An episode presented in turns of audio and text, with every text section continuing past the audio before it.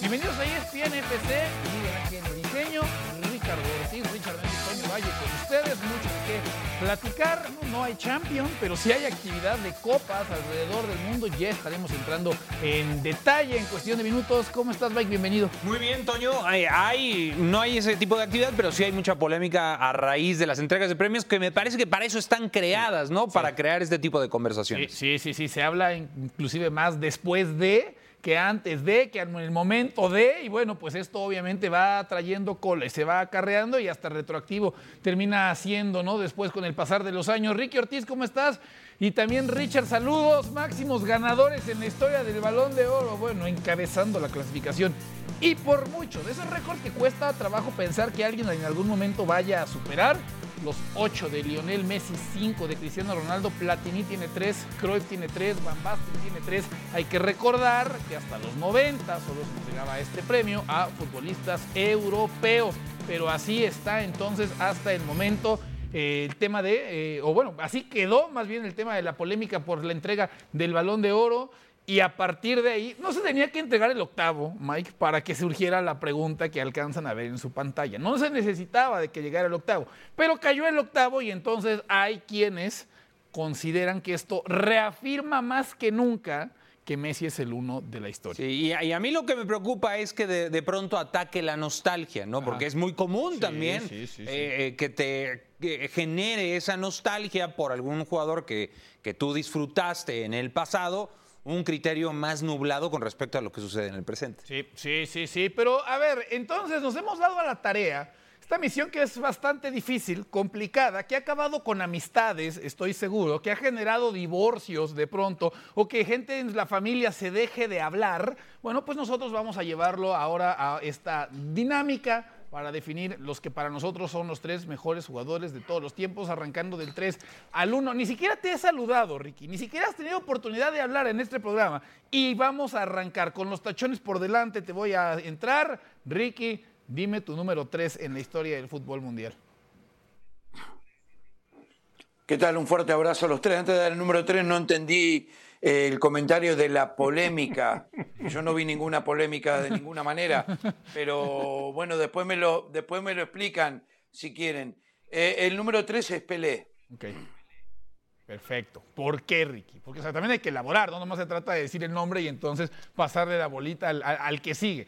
Elabora, Ricky, como cuando en la, en la escuela ¿no? te pedían que elaboraras tu, tu respuesta, que llegaras más allá del simplemente darme, bueno. darme un nombre. Bueno, primero porque pienso que hay dos mejores y esa es la mejor explicación que te puedo dar. Eh. Número, número dos, eh, era, era otra época, eh, ni siquiera la mía, sé que ahí van a venir los chistes, pero ni siquiera la mía, se jugaba a otro ritmo, creo que Pelé, especialmente en Brasil, donde se hace el mejor de todos los tiempos, porque con Santos eh, no es que, que haya ganado tanto tampoco, nunca ganó ni siquiera la Libertadores. Me parece que eh, en ese Brasil, en los Brasil que él ganó, tenía jugadores que nunca van a obtener el mérito que merecen, que eran también extraordinarios, que probablemente si no estaba Pelé se hablaría mucho más de ellos, probablemente hubiesen ganado uno o dos mundiales igual, eh, eh, e inclusive el último Pelé salió eh, eh, lesionado temprano, y nada, me parece que, que al jugar a otro, a otro ritmo, por lo que vimos, por lo que se ganó, lo pongo tercero. Ahora, hay una.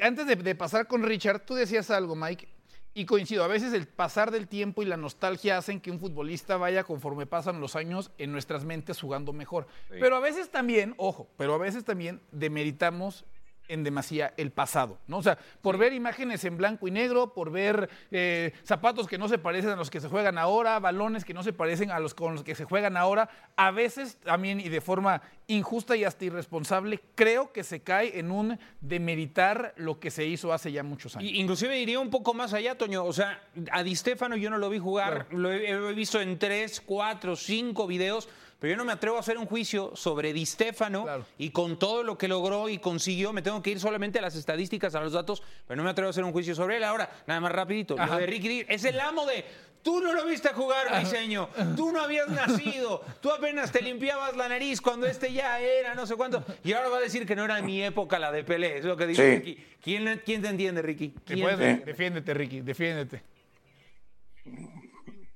No, no, no tengo nada que decir. Eh, la mayoría de los jugadores que están ahí, yo los vi jugar.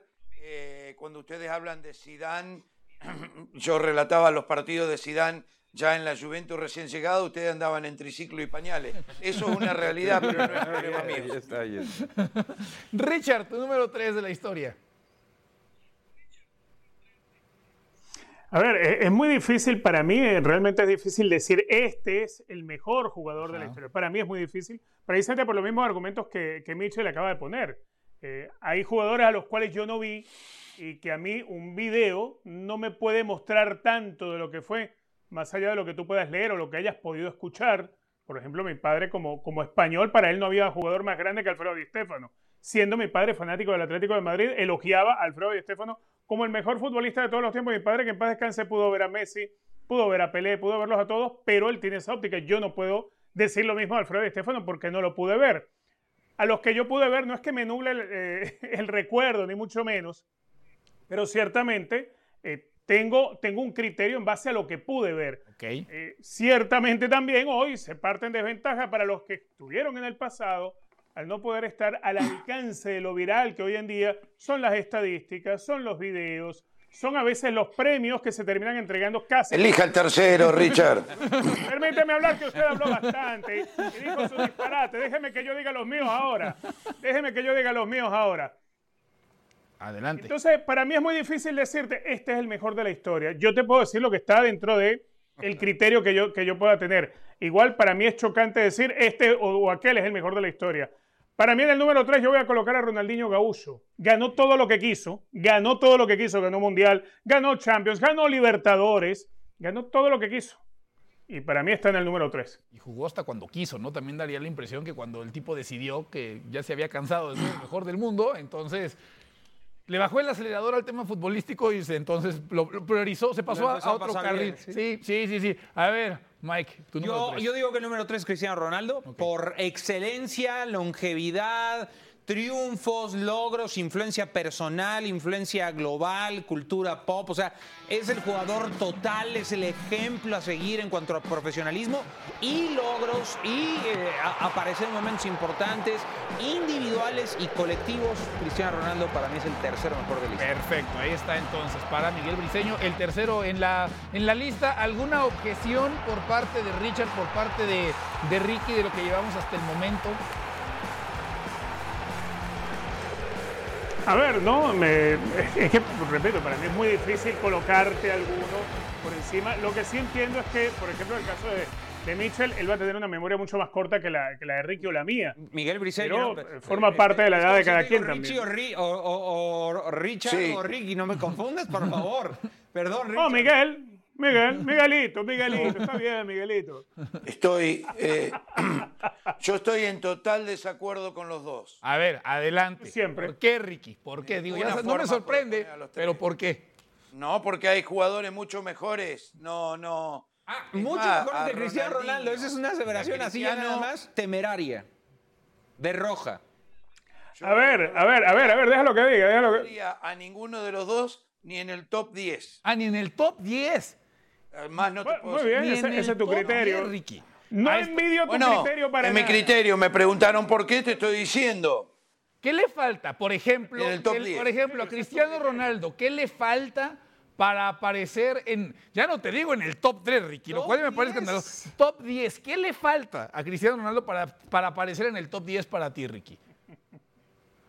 Pero, pero es como mejor jugador. Para mí es uno de los más grandes goleadores, pero no significa que sea el mejor jugador. Yo veo que Cristiano hace grandes goles, pero todas sus jugadas son, son las mismas. Eh, Cristiano Ronaldo no es un jugador de todo terreno. Vamos, Ricky, que no estás hablando de Haaland. No, estás crea- hablando de Haaland. No, no, y más o menos parecidos son, te digo Oh, la verdad. Ah, Dos súper grandes goleadores y nada más. Bueno, pero en mi favor, opinión, Ricky. perdonen. Yo veo la misma jugada, la misma bicicleta. Eh, Eso nos vamos el recorte para adentro de. Messi, definir abajo Récord el de goles de segundo penales. palo, eh, Ricky, entonces también vas a decirme que hace eh, la misma jugada siempre, ¿no? La de, la de Robin recortando hacia adentro, también pegándole a primer palo, vas a decir entonces que, que pues era la misma. No y estamos entonces, hablando de Robin.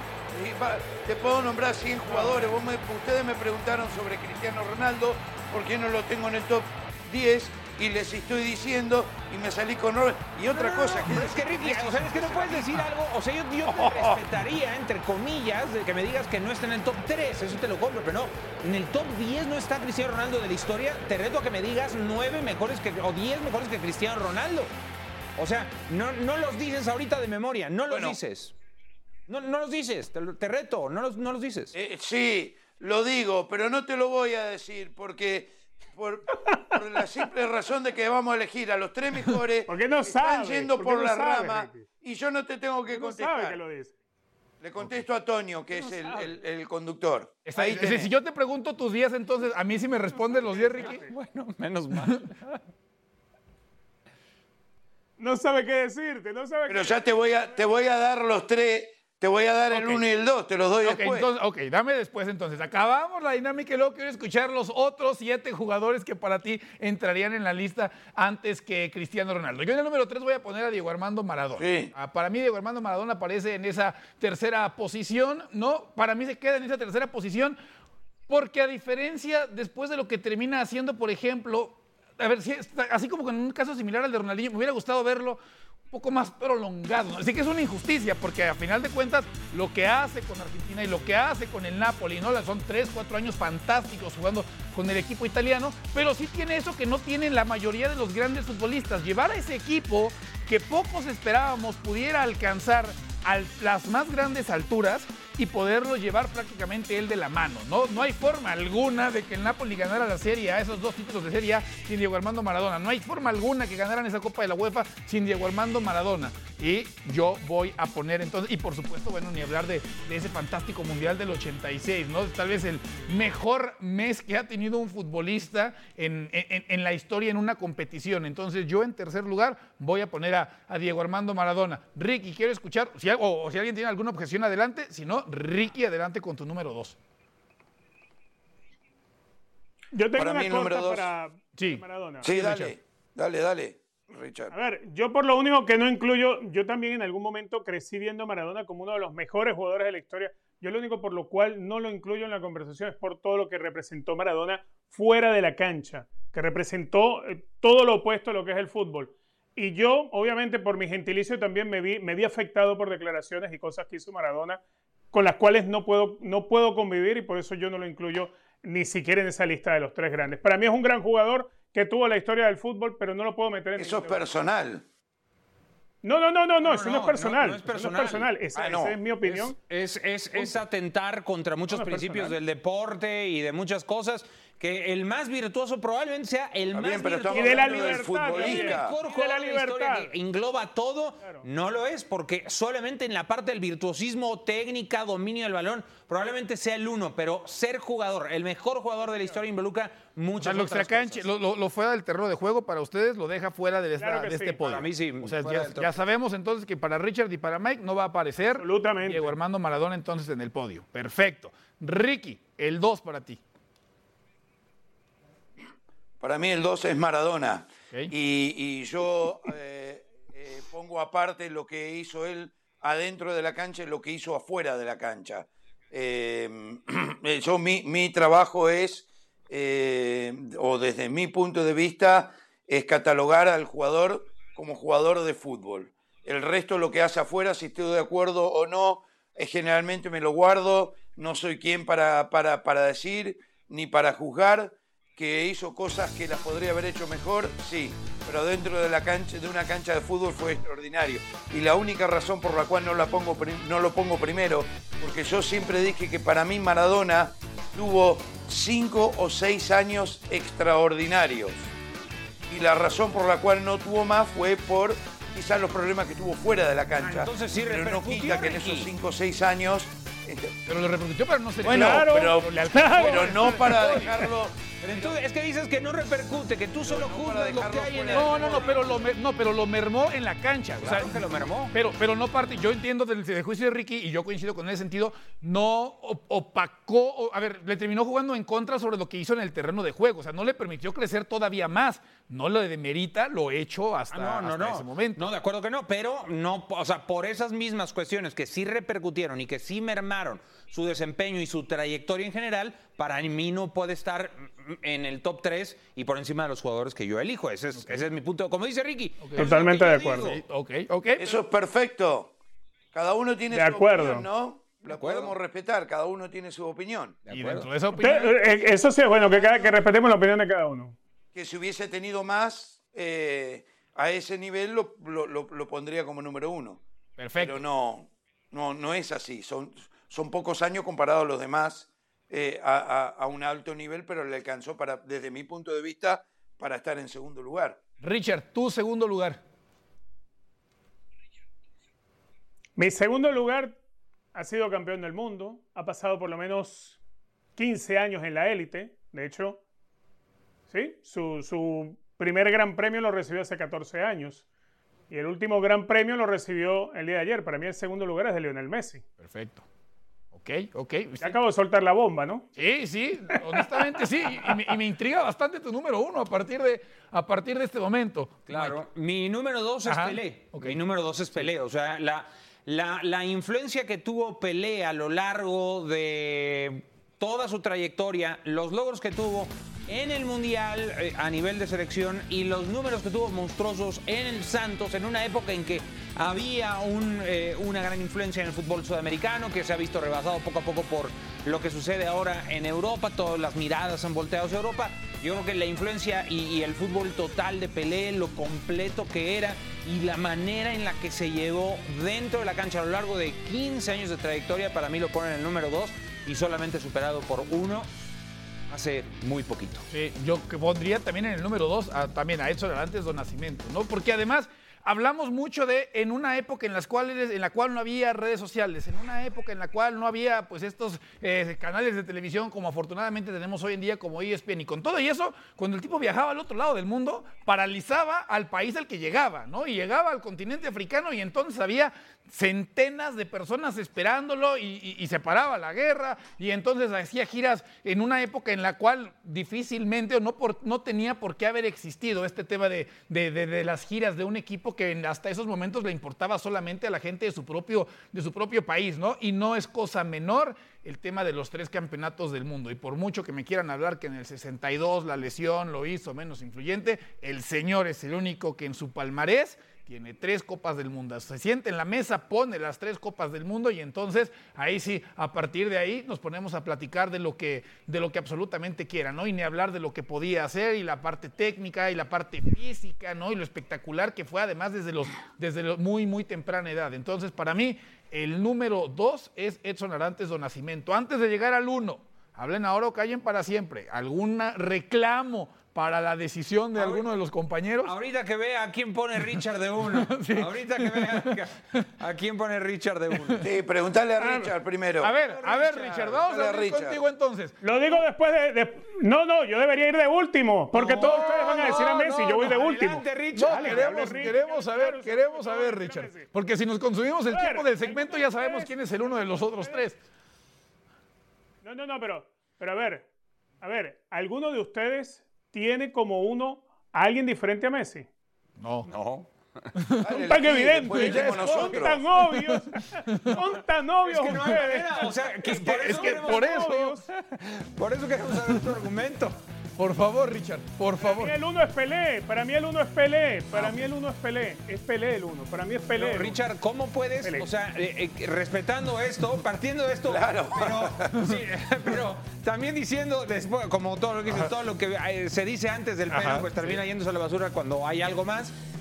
Todo lo que hizo a nivel de clubes Messi y a nivel de distinción individual Messi está muy por encima de lo que hizo Pelé. O sea, muy por cuantitativa y cualitativamente. O sea, yo A ver, te lo pongo así, permíteme, permíteme algo. Con el mundial de Messi. No, pero- es- pero espérate, es lo que había conseguido de- Pelé. No, no, no es comparable para mí. O sea, está muy por encima.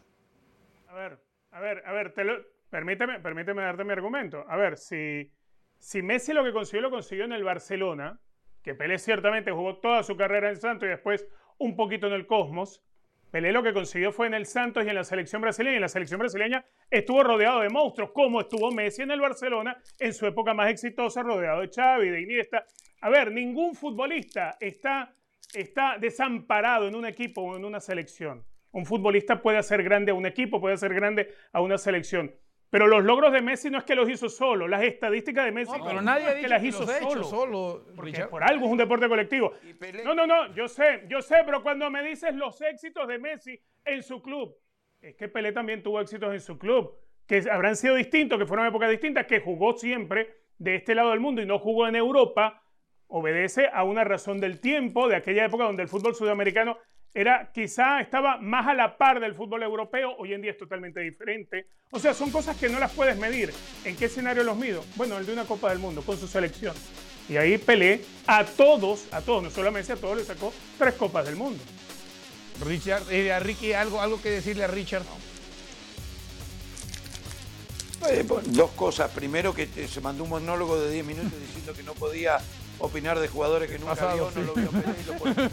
Yo no dije eso, yo no dije eso. Yo no dije eso.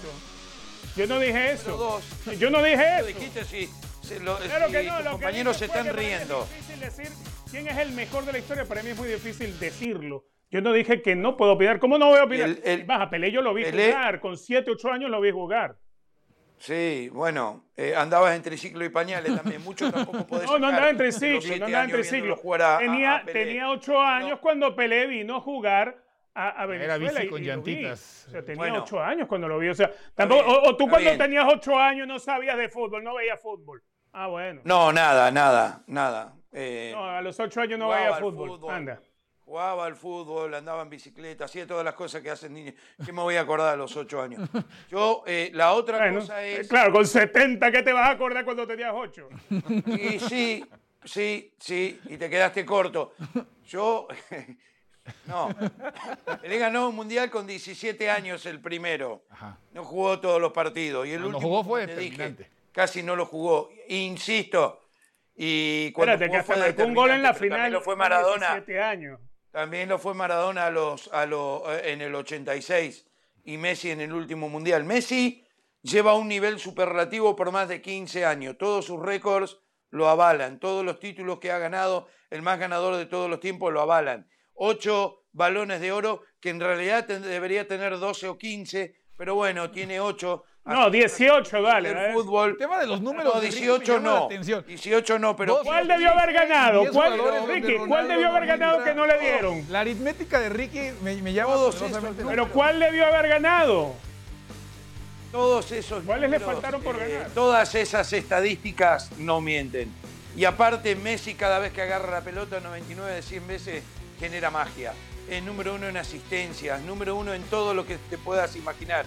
Extraordinario. Y poder haber vivido la época de Messi desde el principio al fin, todos nosotros nos tenemos que sentir privilegiados. Nada, ya con el último mundial ya está, ya era el mejor de todos los tiempos, pero con esto no tengo ni la más mínima duda. E- Esto es lo que firma, ¿no? O sea, Qatar es lo que realmente firma este criterio que pone a Messi como el mejor de todos los tiempos, porque no solamente Para los Mundial, Messi lo haters. hace con una influencia gigantesca sobre su equipo y sobre todo eh, sobre toda la competencia. Ahora, una pregunta, Ricky. Las estadísticas sí certifican a Messi, pero no certifican a Cristiano Ronaldo. Por lo que y- y- Hacia allá quería llevar la plata. No, no, no, de hecho, Ah. yo ya no iba a opinar. Es que- de hecho, Ya te yo dije. yo, ya, yo ya no iba a opinar. El mismo criterio del balón de oro. Así es, o sea, Como mira, goleador, que Messi probablemente el que mejor. Pelé sí valen las estadísticas. Para que Cristiano Ronaldo sea mejor que Maradona, ahí no, porque entonces sacamos la bandera y viva la No, Argentina. nunca dije eso. Miguel, Miguel, es el eso. mismo criterio del balón de oro. Es el mismo criterio del balón de oro. El balón de oro tiene que premiar el mejor de la temporada. No invente. Pero, no invente. Es lo que permíteme, es lo que- es lo que permíteme, dijiste el balón de oro premiar el mejor de cada temporada.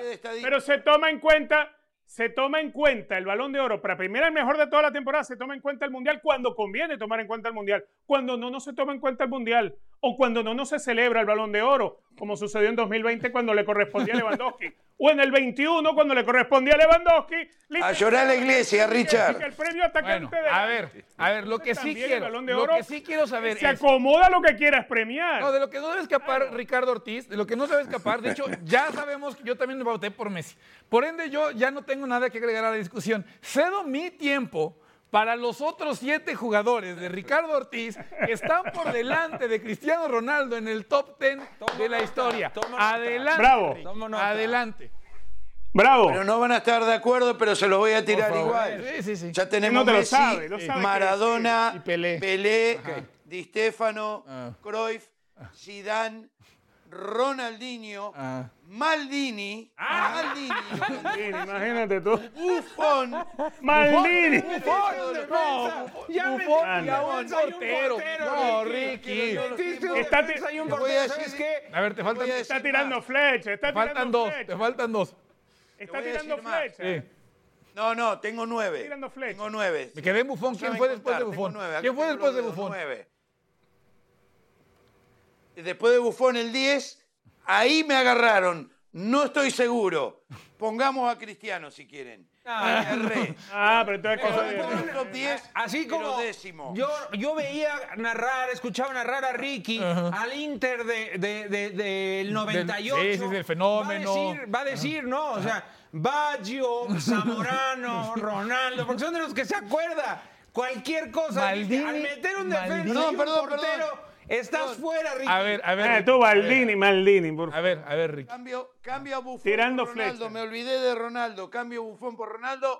Acá O sea, para Ricky, Cristiano, Ronaldo, top 10. Cristiano Ronaldo no es ni el mejor los 10. Ronaldo de la historia. hombre. Es el tercer mejor Ronaldo de la historia. Nos gana la para- nostalgia. Nos gana la nostalgia. Vamos a hacer una pausa, hacemos una pausa y ya regresamos con ESPN. Era una vergüenza. Hubo actividad de la Carabao Cup. No sé cómo vamos a superar este segmento. ¿eh? No sé cómo vamos a superar este segmento. Ya regresamos.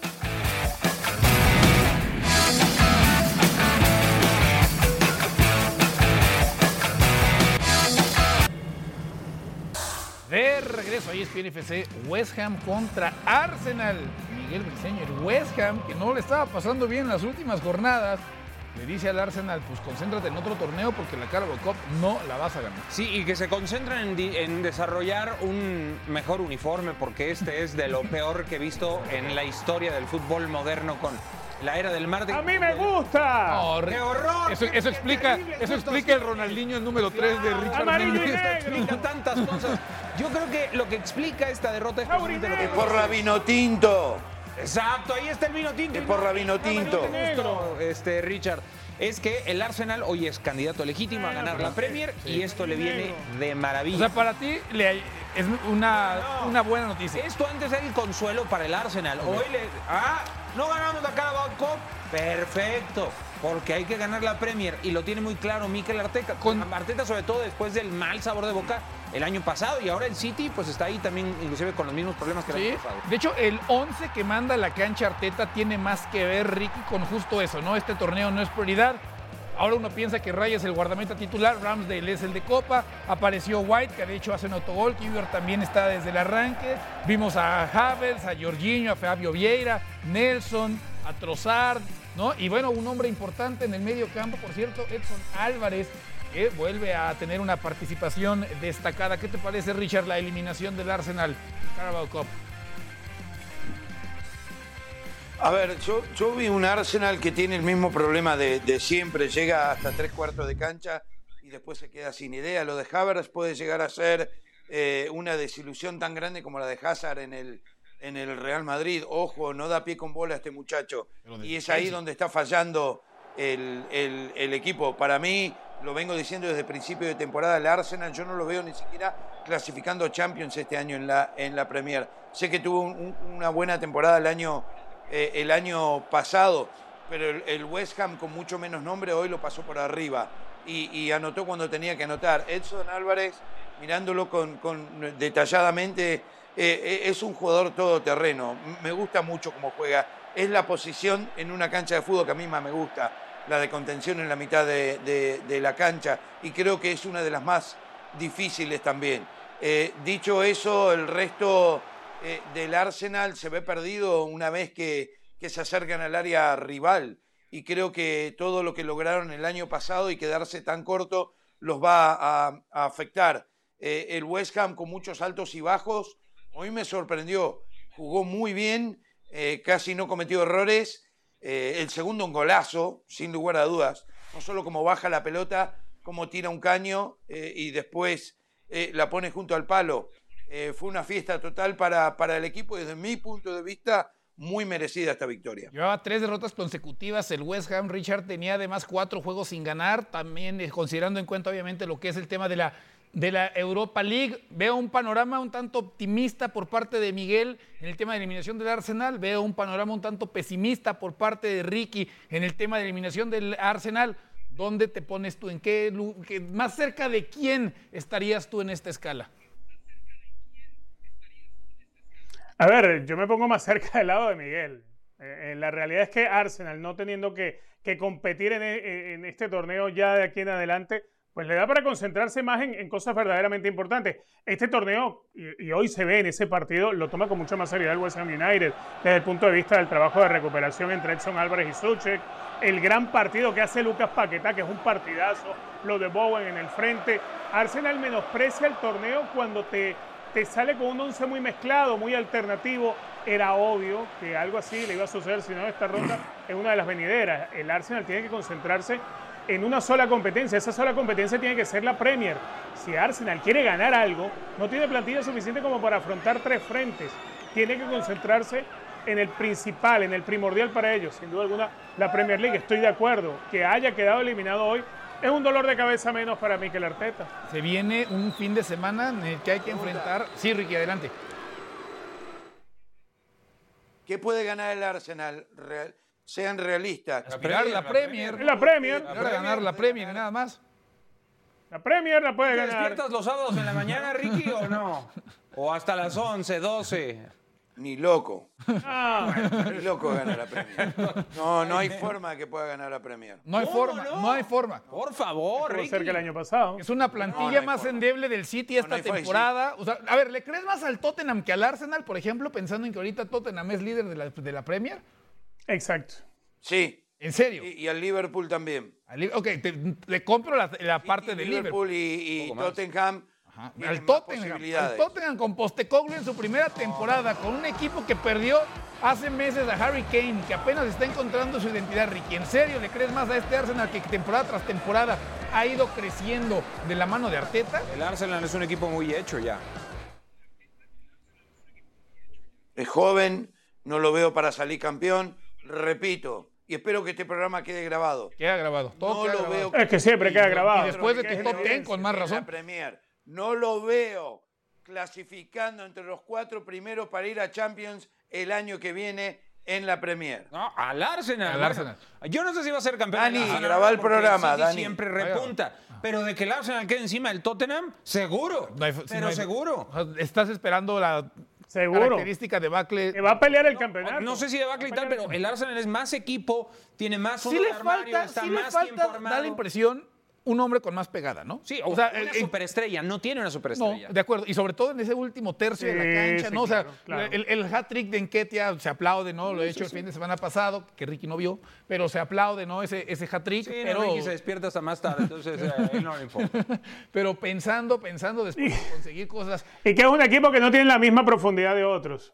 Claro. Que en esta temporada, por ejemplo, y por eso creo que sí puede estar en la conversación con el City, es, a mí me da la impresión que al City le falta bastante profundidad, ¿no? A diferencia tal vez de otras temporadas, a diferencia tal vez de otros, de otros años, ¿no?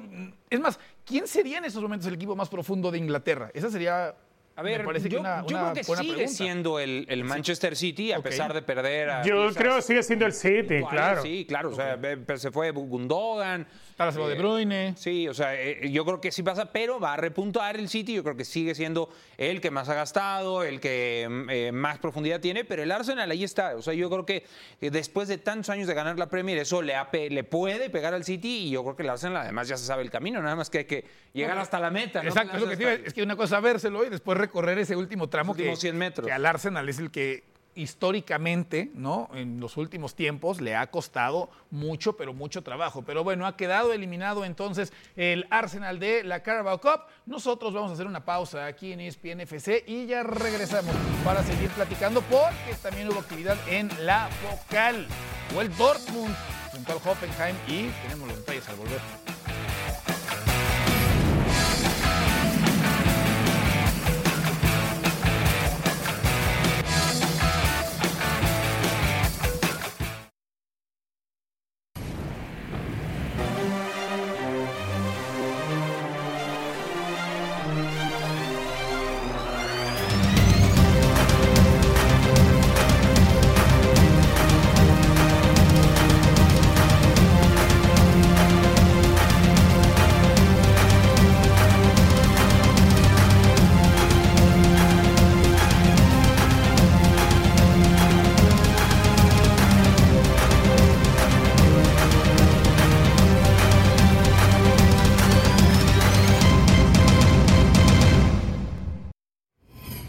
Serie Mundial se juega a través de la señal del líder mundial en deportes. No se pierdan este miércoles juego, el juego 5 de esta serie entre Rangers y d a través de ESPN y también lo puedes seguir a través de la señal de Star Plus. Pausa. Ya regresamos.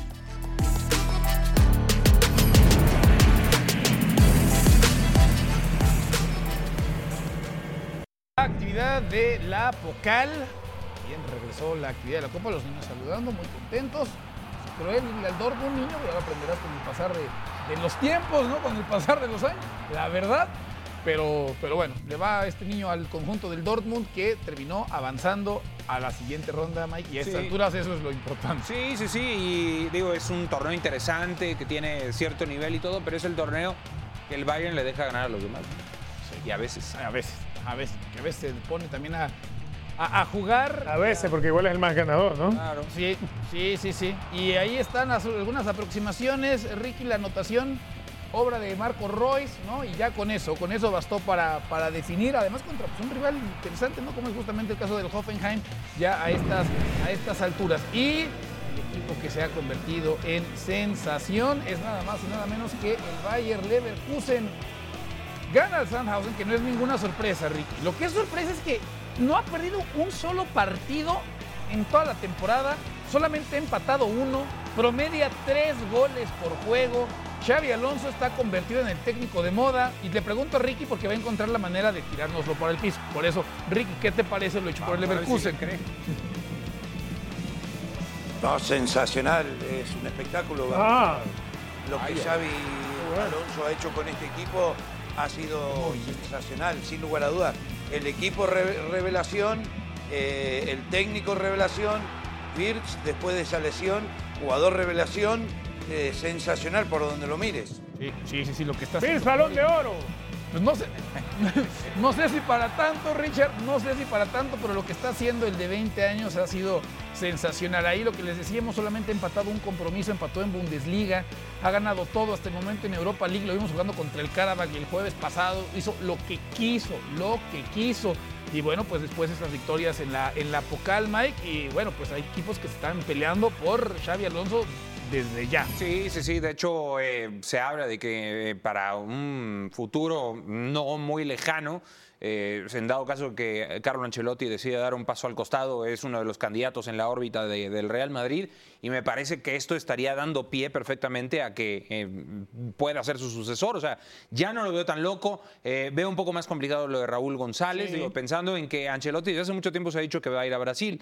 ya lo veremos qué es lo que sucede, pero por lo pronto el Leverkusen está en una gran temporada en forma y fondo. Sí, sí, sí, Muy bien además tiene muy buen resultado. Sí, sí, de acuerdo, de acuerdo. Sí, tienen Florian Wirtz tal vez el mejor futbolista alemán de la, de la actualidad, ¿no? Es un fútbol bastante agradable. Los tomó hace un año, llegó en octubre del año pasado Xavi Alonso con un equipo que estaba pensando en no descender. Terminaron en sexto lugar de la tabla la temporada pasada, sexto lugar, y ya a partir, Richard, de que esta temporada ha tenido más tiempo de trabajo, pues los tiene de líderes. Una Bundesliga, por cierto, que tiene al Leverkusen y al Stuttgart como uno y dos de la tabla, y eso, eso se ve, o al menos así arrancaron la jornada pasada, eso se ve medio raro. Pero ¿qué te parece lo de, lo de Leverkusen? No, importantísimo, primero porque Xavi Alonso ha demostrado la capacidad para llevar a este equipo, que ya lo decía la campaña pasada, cuando él llega estaba peleando para, para no caer hacia la parte baja, hacia el descenso. Eh, además que no ha hecho grandes eh, inversiones el Bayern Leverkusen. Entonces el Bayern Leverkusen no detecta figuras como las puedes encontrar en el Bayern Múnich o como las puedes encontrar en el Borussia Dortmund. Eso le da mucho más mérito todavía a lo que está trabajando Xavi Alonso. Yo sí creo que va a llegar al Real Madrid apenas se acabe el contrato de Carlo Ancelotti. Yo creo que Ancelotti va a terminar dirigiendo a la selección brasileña porque más allá que del lado de Ancelotti o del Madrid no se haya reconocido, ya lo ha admitido la Confederación Brasileña de Fútbol, que al término del contrato mm, con el Real Madrid, Ancelotti iría a sustituir a Diniz en la dirección técnica de la selección brasileña. Así que eso va a abrir una puerta tremenda para Xavi Alonso, que ha demostrado estar listo para, para, un reto tan grande como el del Real Madrid. Y además en esa carrera con Raúl, Ricky, que parece ¿no? ser los dos candidatos naturales, pues Raúl no tiene experiencia en el máximo circuito y Xavi Alonso no tenía experiencia en el máximo circuito, no brinca de la Real Sociedad B para llegar finalmente al Bayern Leverkusen y si además llega Xavi Alonso, ¿no? Con el título de Bundesliga que falta mucho, pero si además llegara con ese título, pues no hay forma alguna, ¿no? De que Raúl González, con toda la leyenda que fue, le pueda competir en el tema de, del banquillo merengue. Sí, a ver, tengo tres cosas para decir, si me dejan. Eh, número uno, yo Ancelotti no lo, no lo veo dirigiendo en Brasil. Ancelotti no lo veo dirigiendo en Brasil. No, no, no. Bueno, te vas a tapar los ojos. Exacto. No, tapar los ojos. no lo veo. No veo un italiano, no veo un italiano dirigiendo a la selección de Brasil. Eh, número dos, voy primero con el gran trabajo que está haciendo Xavi Alonso, pero una cosa es dirigir al Leverkusen y la otra cosa, sentarte en el banco de suplentes del Real Madrid.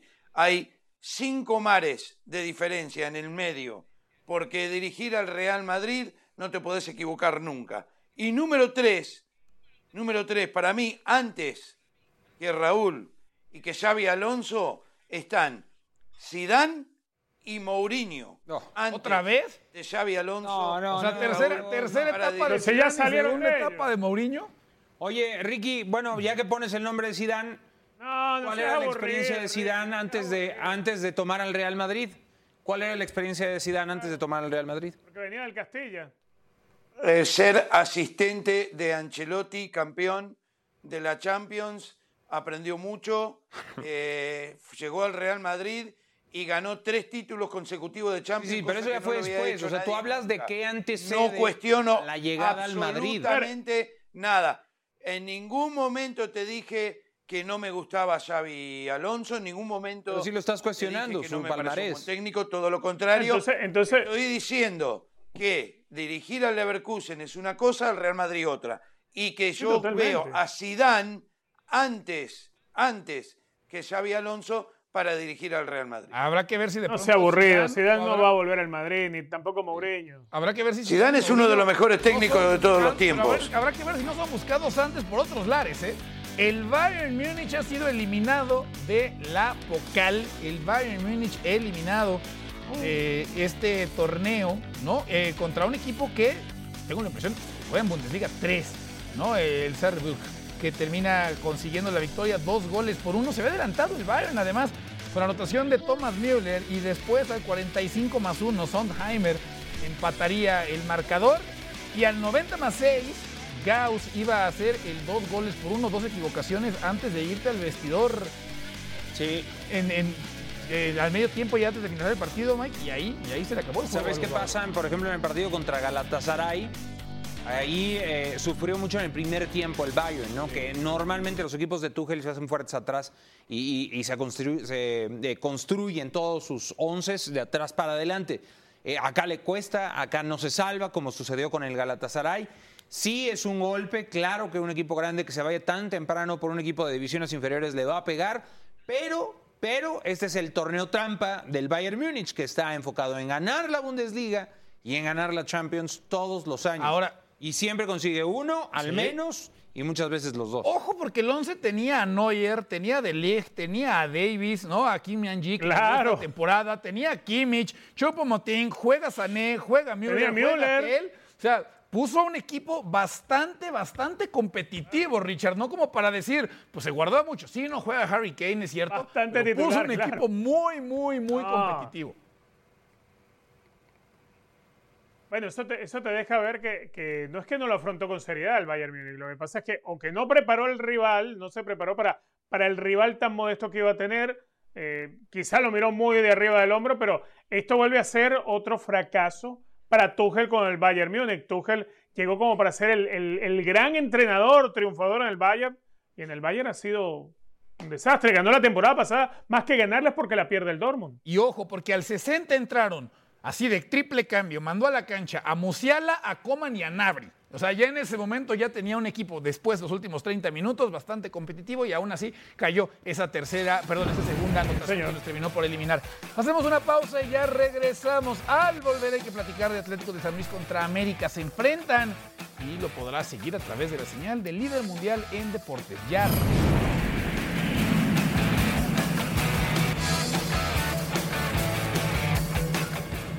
equipos y los grandes entrenadores. El líder, un partido de local con nuestra afición, con el estadio lleno que va a ser mañana, seguro que la afición va a ser una, una fiesta muy bonita. No creo que haya un rival fácil. Nosotros salimos cada, cada fin de semana o cada, cada miércoles eh, a dar nuestra mejor versión.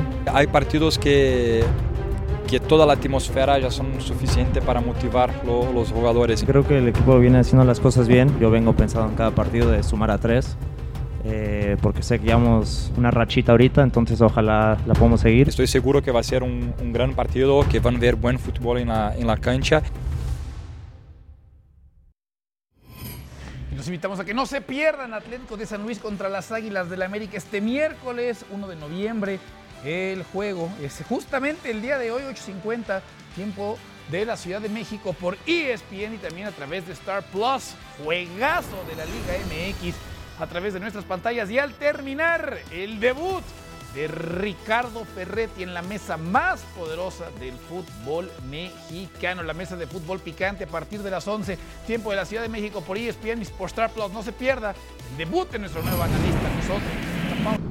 Estamos de regreso en ESPN FC. Malas noticias para la gente en China y es que el Inter Miami no va a tener la gira que tenían programada. Se dio a conocer la razón. Imagínate tú como abogado de quien organizó esta gira y que te llegue el comunicado que por circunstancias inesperadas Ay. no se va a realizar la gira. No, pues te, te metes, estás metido en un problema, ¿no? Estás metido en un problema porque las giras en China ya son una tradición, ¿no? Sí, De- sí, sí. De hace mucho tiempo de diferentes equipos y ahora eh, algo pasó con Messi, ¿no? Porque esto Aunque, de, no, de acuerdo a la, a la nota que de hecho está en nuestro portal de internet, el promotor de este tour fue quien canceló la gira. O sea, Ah, bueno. no habría sido Inter Miami el que No está completamente claro, ¿no? O sea, De acuerdo. Falta, falta información, pero esto sí llama la atención porque Como cuando- el mercado de China Sí. y Messi, pues, era muy atractivo. Sí, sí, sí. Nos vamos a tener que despedir. Gracias. Escuchó el top 3, escuchó el top 3 de ustedes. El top 10. ¿verdad? Y- y dijo, Eh, chao. O el top 10 de Ricky Ortiz. Gracias, señores. Gracias, Richard. Gracias, Ricky. Gracias, Mike. Gracias a todos. Sigan en sintonía de ESPN.